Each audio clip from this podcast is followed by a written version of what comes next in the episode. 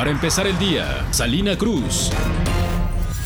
Buenos días, este martes 24 de diciembre es tiempo de la información para empezar el día. Javier Terrero, síndico, y Arturo García Velázquez, presidente municipal de San Felipe, Jalapa de Díaz, municipio ubicado en la cuenca del Papaloapan, fueron asesinados la tarde de este lunes.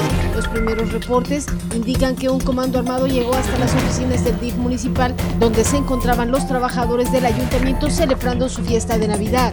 Fue detenido el primer autor material del ataque conocido a la saxofonista María Elena Ríos Ortiz, anunció el gobernador Alejandro Murat. La saxofonista fue atacada hace tres meses presuntamente por un exdiputado y empresario de la Mixteca, de acuerdo con la información publicada en redes sociales.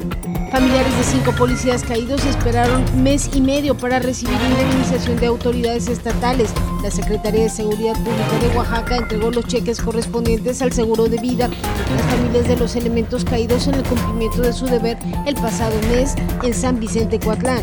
La fiesta de la Noche de Rábanos es una de las celebraciones con mayor arraigo y tradición en los oaxaqueños. Es celebrada desde hace más de 100 años, por ello sigue vigente.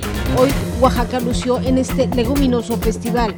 Ahora está usted bien informado para empezar el día con Mega Noticias, Salina Cruz. Para empezar el día, Salina Cruz.